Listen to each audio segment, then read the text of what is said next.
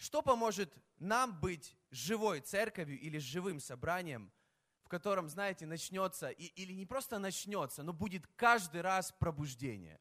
Каждый раз, знаете, когда мы же приходим на это собрание, мы прям переживаем, Бог здесь что-то делает.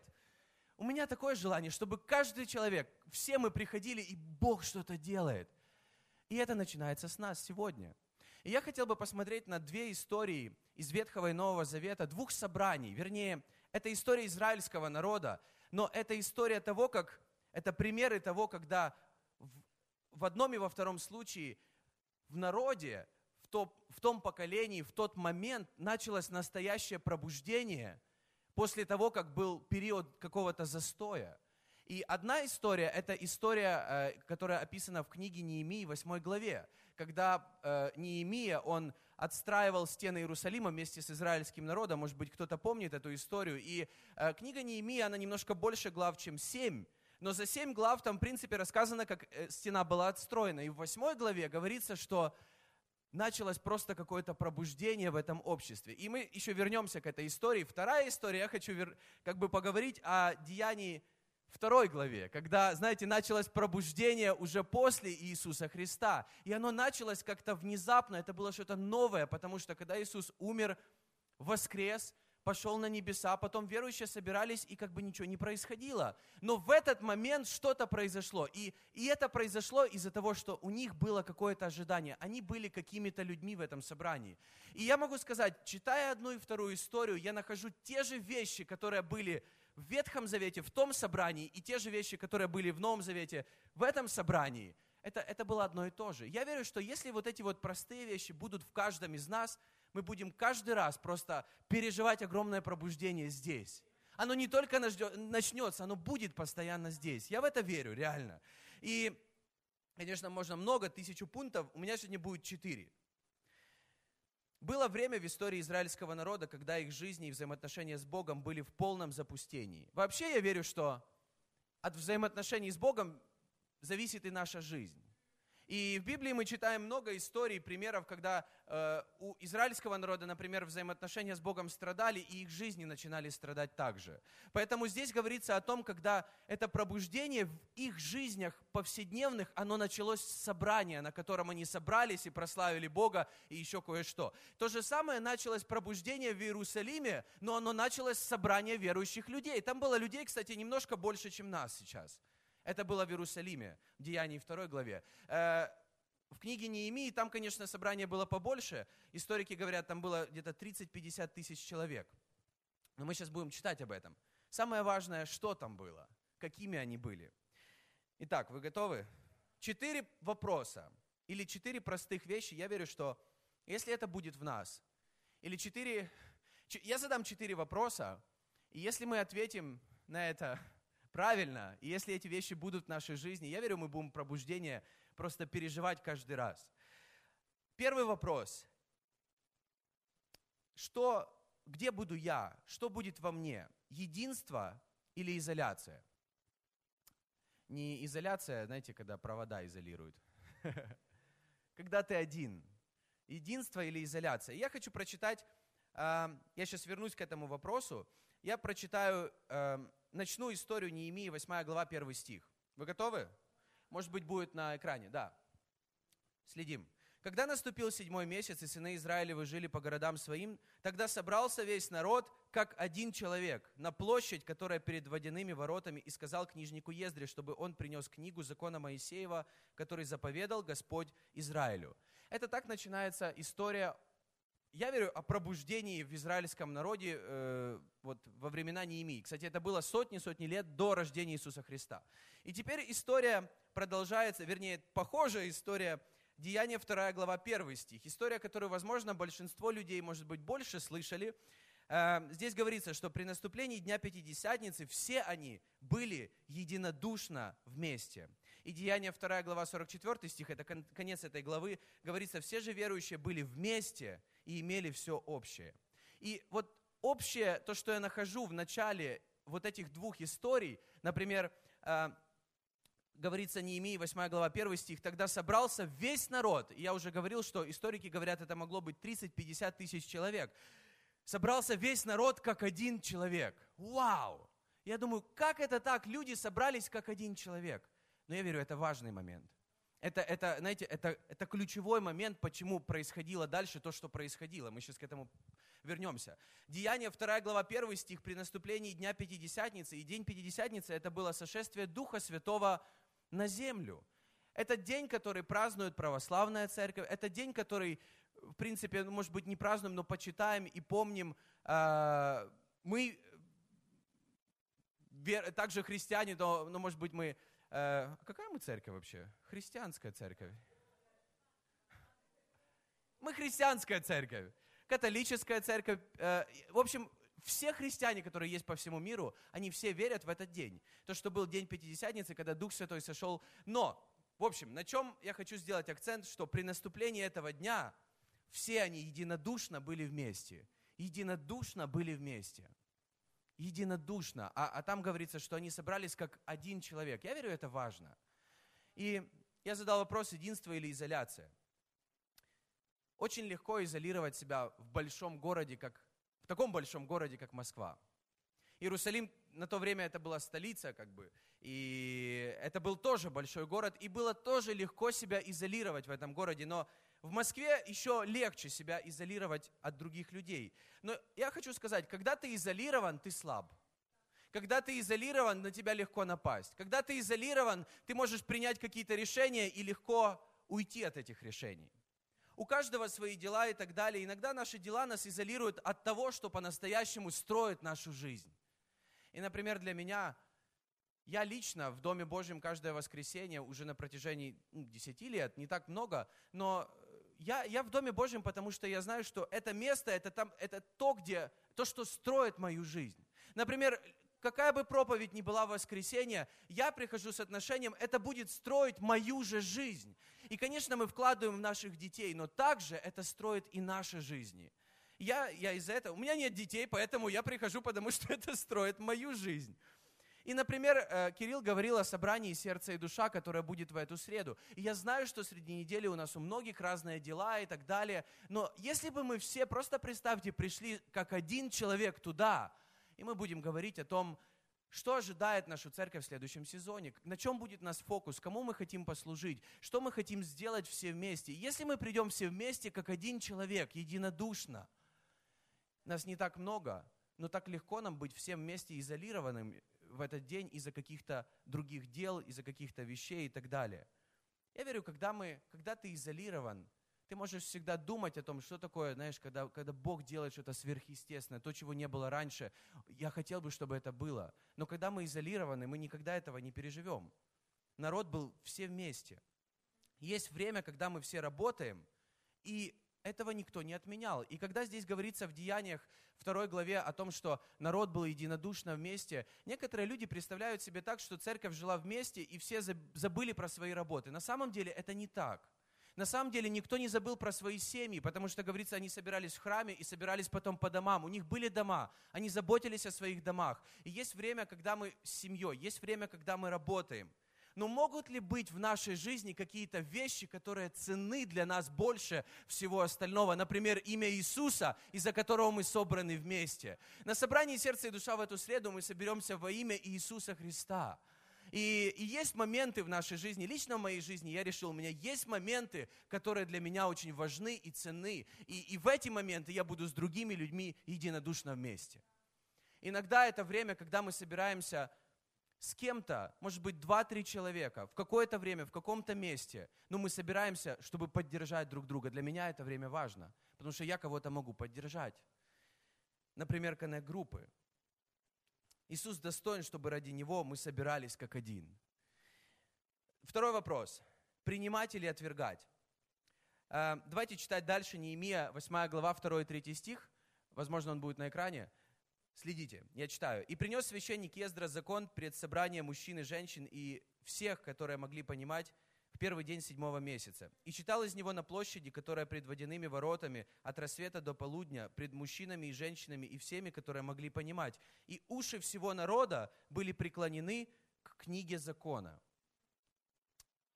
И вот мы можем здесь увидеть вот эту вот фразу «И уши всего народа были преклонены книги закона. То есть отличительной чертой вот этого собрания, когда Ездра принес, и когда он начал вот читать перед всеми людьми, там тысячи людей, отличительной чертой было не то, что они говорили в это время друг с другом о чем-то, они все прям, они все затихли, это не было микрофонов и акустических систем, но они слышали, потому что они очень сильно хотели услышать. Иногда ты сидишь на собрании, где хорошо все слышно, но ты ничего не слышишь. Потому что ты просто не, преклони, не преклоняешься перед Словом Божьим, чтобы его слушать. Когда мы читаем Слово Божье, Деяние 2 глава 41 стих, здесь говорится, «Итак, охотно принявшие Слово Его крестились, и присоединилось в тот день душ около трех тысяч».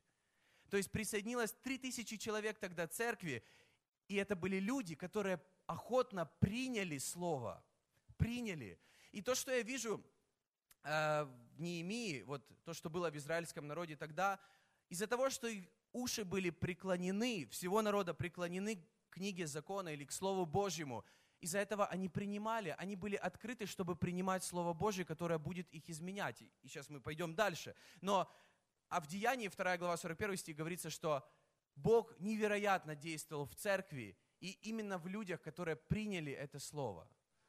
И Люди, которые отвергали Иисуса, никогда не видели ни чудес, ни изменений в своей жизни. Когда ты отвергаешь Слово Божье, ты знаешь, молитвы потом не особо помогают изменить твою жизнь. Иногда люди не особо охотно слышат или принимают Слово Божье, вот это, а потом просят, чтобы о них помолились, или сами страстно молятся, но как-то оно не работает. Ты знаешь, когда ты принимаешь Слово Божье, оно изменяет нашу жизнь. И потом молитвой мы еще молимся и провозглашаем, чтобы оно работало. Но одно без другого не работает.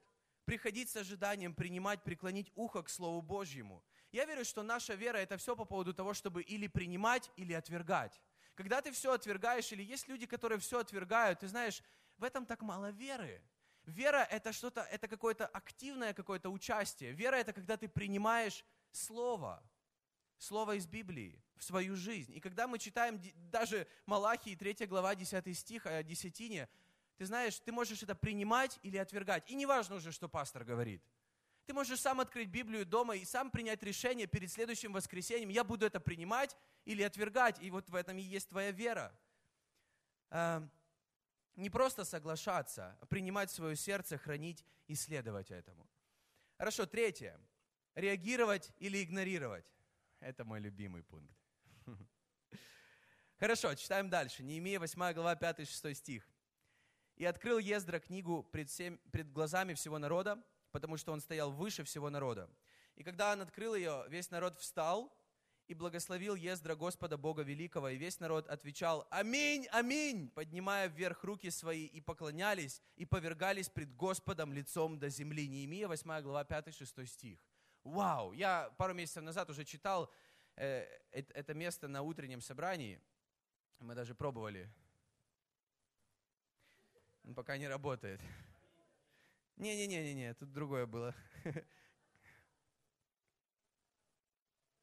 когда он открывал, все вставали. Ну ладно, ладно, ладно, ладно, ладно. Сейчас мы к этому вернем. Давайте посмотрим, что было в Деянии 2 глава 42 стих. И они постоянно пребывали в учении апостолов, в общении, преломлении хлеба и в молитвах. То есть представь людей, которые постоянно пребывали, постоянно в учении апостолов, в общении, преломлении хлеба и в молитвах. Ты знаешь, это как реакция на Слово Божье, которое они приняли раньше немножко. Это была реакция, потому что они постоянно были в учении апостолов, постоянно были с верующими, постоянно общались вместе, кушали вместе, молились вместе. Это была их реакция. Я верю, что живая церковь – это церковь, которая реагирует.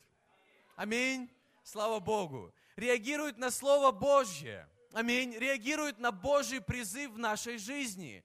Потому что когда мы не отвечаем на этот призыв, это не жизнь с Богом. Жизнь с Богом начинается тогда, когда ты отвечаешь на Божий призыв. Когда ты чувствуешь, что Бог стучится как будто тебе лично в сердце, и ты принимаешь Его, ты приглашаешь Его, ты отвечаешь Ему. Да, Бог, я хочу, чтобы ты был в моей жизни. Ты знаешь, без, может быть, э, не точно этой фразы, но, но я верю, без вот этого «Да, Бог, я, я приглашаю тебя в мою жизнь, я хочу, чтобы ты вошел в мою жизнь», Бог не зайдет. Бог не зайдет, друзья. Бог нас любит, но Он зайдет тогда, когда мы Его сами впустим, сами пригласим, сами откроем эти двери. Потому что в Откровении 3 глава 20 стих Он говорит, «Все стою и стучу, и кто отворит мне, кто меня примет, к тому я войду в жизнь». Да?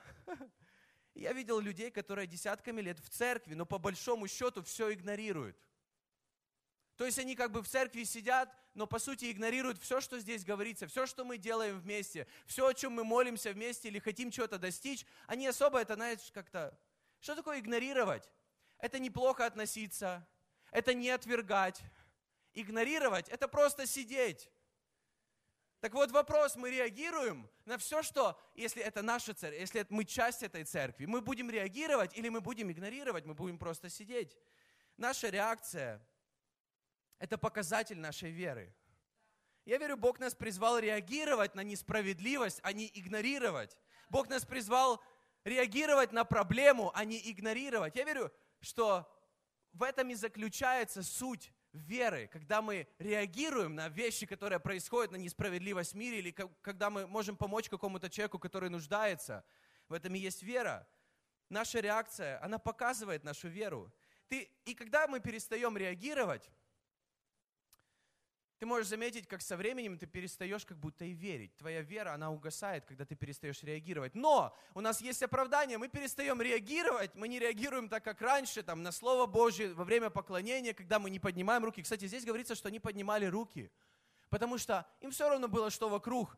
Они поднимали руки в знак того, что они открыты перед Богом, что им нужен только Бог. Они славят только одного Бога, все вместе, как один. И ты знаешь, когда мы уже становимся очень такими умными, мы все знаем, нам нужно быть осторожными, потому что вера не зависит от количества знаний в нашей жизни. Вера зависит от количества реакций в нашей жизни. И пусть ты не знаешь ничего, но ты реагируешь. Ты можешь много знать, но никогда не быть активным. Или вера, знаешь, она такая очень пассивная. И реагировать, когда мы читаем Слово Божье. Аминь реагировать, когда мы все вместе поклоняемся. И мне нравится, когда... Мне нравится, в принципе, на вечернем собрании, когда только команда выходит на сцену, и когда они начинают петь первую, первую фразу песни, весь зал он начинает петь вместе с ними. Вот это реагировать. Но задай себе вопрос, весь зал, я часть этого зала, а ты лично реагируешь или нет? Потому что ты лично поешь для Бога, Бог слышит тебя, Бог слышит твой голос, Бог видит твое сердце. И твой голос, это твое, оно, оно что-то говорит о твоем сердце. Твоя реакция на Слово Божье, оно что-то говорит о твоей вере. Или нет? И вот они говорили аминь, аминь. И я хотел бы на этом остановиться. Аминь. Это очень сильное слово. Это важное слово, которое было э, в истории, в жизни израильского народа. И оно звучит оно есть на еврейском языке, на греческом языке. Правильно оно звучит в оригинале как «амен», поэтому на английском оно звучит как «амен». Но у нас в нашем языке это «аминь». Но неважно, суть оставля... остается той же. Еврейское слово «аминь» обозначает «истина», «верно» или «да будет». Греческое слово «аминь» – слово, выражающее утверждение истинности или верности, то же самое. В еврейском языке это слово имеет тот же корень, что и слова, обозначающие твердый, надежный, постоянный, а также верить и доверять. Мне нравится это. То есть, когда мы, почему мы говорим или не говорим аминь? Ты знаешь, когда я слышу Божье Слово, когда мы говорим аминь, я верю, мы как подтверждаем, утверждаем, что да, это слово работает в моей жизни. Да, я решил это слово, знаешь, как запечатал это слово для меня. Поэтому я хочу просто привести пример. Ибо все обетования Божьи в нем, да, и в нем аминь, в славу Божью через нас. Когда я это слышу, я кричу аминь, потому что для меня это имеет огромное значение. Спасибо. Ибо все обетования в нем да и в нем аминь. И я верю в Бога, в которого, знаешь, все, что Он обещал в Библии, вот прям все, что Он обещал в Нем, в Иисусе Христе, это да и это аминь. То есть это верно, это истина. И ты знаешь, что на самом деле аминь – это одно из имен Бога. Почитай Откровение Э, книгу Откровений, где говорится, так говорит Аминь, так говорит Бог, который верный, который истинный, поэтому все, что Он обещал, или когда мы слышим какие-то обещания для нашей жизни из Библии, мы можем смело говорить Аминь, потому что мы в это верим, мы это принимаем в свою жизнь. И я верю, когда мы реагируем, когда мы реагируем, что-то происходит в нашей жизни. Когда мы игнорируем, ничего не происходит в нашей жизни. Поэтому, если мы ничего не хотим менять, нас все устраивает, никогда не говори аминь на Божье Слово. И последний вопрос. Радоваться или переживать? О, это еще один мой любимый пункт, но он последний. Э, радоваться или переживать? Если можно команде уже выйти на сцену. Тогда Неемия, э, он же Тиршафа и книжник Ездра, священники, левиты, увидевшие народ, сказали всему народу, «День сей свят Господу Богу вашему, Дальше он пишет, не печальтесь и не плачьте, потому что весь народ плакал, слушая слова закона. Они раскаивались перед Богом из-за того, что не слушали это. И сказал им, пойдите, ешьте тучное и пейте сладкое, посылайте части тем, у кого ничего не приготовлено, потому что день сей свят Господу нашему. И не печальтесь, потому что радость пред Господом подкрепление для вас. Ты знаешь, здесь говорится о том, что когда они слышали Слово Божье, они, вернее, а, это был первый день, на следующий день э, все они пришли снова опять к этому книжнику Ездре, и они говорят, книжник Ездра, читай нам слово, снова Библию, так читай и объясняй какие-то вещи. И вот, в общем, книжник Ездра читал Библию, объяснял, он был тоже с бородой. И когда они читали Библию, они нашли о празднике Кущи, который как раз проходил в то время, в седьмом месяце, мы вначале читали. И э, праздник Кущи это что-то это что-то такое, знаете, я не буду сейчас много об этом говорить, потому что можно отдельную проповедь о празднике Кущи. Но, в общем, праздник Кущи это был один из трех самых важных священных праздников в, для еврейского народа. Этот праздник обозначал следующее, что они должны были жить в палатках и просто радоваться и славить Бога за то, что когда их предки жили в пустыне 40 лет в палатках, Бог бережно заботился о своем народе и не дал никому умереть. То есть он, он, он, он, даже их одежда, она не ветшала. Бог заботился о каждом человеке. Это был смысл праздника Кущи, когда они радовались. И когда Ездра и другие священники увидели, что кто-то плачет, они подходили приободряли. Эй, хватит плакать, иди ешь тучное, то есть жирное что-то съешь, в Макдональдсе иди поешь что-то сладкое. И если есть кто-то, у кого нечего есть, купи ему тоже бургер, отнеси ему, чтобы он тоже радовался. Иногда мы не едим не, э, не полезную еду, но мое откровение понимание, что иногда есть еда, которая делает больше радости в нашей жизни. И иногда радость важнее, чем, ну, съел ты бургер, но зато ты счастлив остался. Может быть, это плохо это говорить, не знаю. Деяние 2 глава 46-47 стих. Каждый день единодушно пребывали в храме и, преломляя по домам хлеб, принимали пищу в веселье и простоте сердца. Это говорится о первой церкви. То же самое, они постоянно находились в радости, в веселье. Я хочу просто приободрить тебя. Через какой бы ты сезон своей жизни не проходил, не теряй радость не теряй радость, потому что когда мы теряем радость, так легко потом потерять веру. Люди, которые постоянно негативны по поводу всего, им так тяжело верить. Они бы и хотели, но так тяжело. Но когда ты проходишь через самое, не знаю, горячее время, декабрь, ты сдаешь экзамены, ты, э, у тебя какая-то, может быть, на работе сложности и так далее, в семье или еще где-то, послушай, остановись на секундочку и вспомни о той радости, которая есть у нас в Иисусе Христе, что с Ним все вот эти обетования, да и аминь. С Ним мы все пройдем, с Ним мы все сможем, ты все можешь в укрепляющем тебя Иисусе Христе. Притчи 15 э, глава 13 стих говорится. Веселое сердце делает лицо веселым, а при сердечной скорби дух унывает. И, и следующий стих. Веселое сердце благотворно, как врачевство, а унылый дух сушит кости. Аминь. Веселое сердце благотворно, как врачество, сказал Витя прочитал.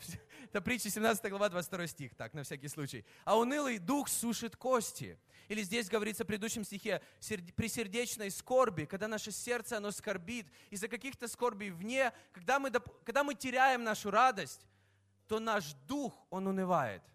Не дай унывать своему духу, через что бы ты ни проходил. Может быть, твое тело унывает, твоя душа унывает, и мы пели в этой песне «Бога благословляй, о душа!» Душа, ты унываешь? Зато дух не должен унывать. Аминь. И последнее. Радость — это...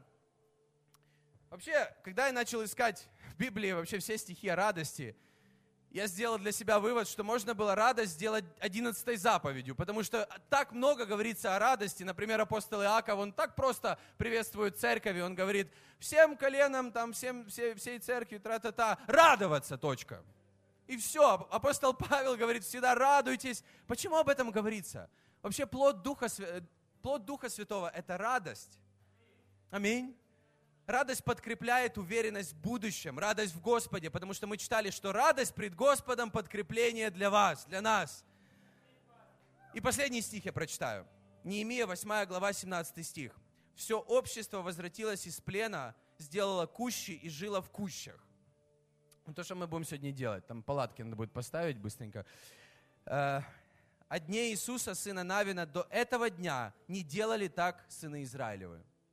То есть от дня Иисуса Навина до сих пор они не читали Слово Божье, они не поклонялись и не поднимали руки, как один. Они не праздновали вот этот праздник кущи, и в конце говорится, радость была весьма великая. Радость была весьма велика, когда они начали восстанавливать свои взаимоотношения с Богом, и когда взаимоотношения с Богом стали намного живее, вся их жизнь изменилась. Аминь. И поэтому я хочу просто приободрить нас мы будем радоваться или унывать, мы будем радоваться или, или будем печальными, что бы мы ни проходили. И я верю, что вот эти вещи, единство, когда мы принимаем, когда мы реагируем на все, что происходит в Доме Божьем, и когда мы сохраняем эту радость в нашей жизни, ты знаешь, я верю, у нас будет такое пробуждение на каждом собрании. И после каждого собрания мы будем уходить такие, вау, это, наверное, было самое крутое собрание, лучше уже не может быть. И потом ты приходишь в следующий раз, ты радуешься, ты приходишь в единстве, ты принимаешь, ты реагируешь, ты радуешься по этому поводу. И опять Бог что-то делает. Попробуй, четыре вещи. Четыре. Не надо учиться долго в университете, изучать предметы. Четыре вещи. Быть в единстве, принимать, реагировать и радоваться.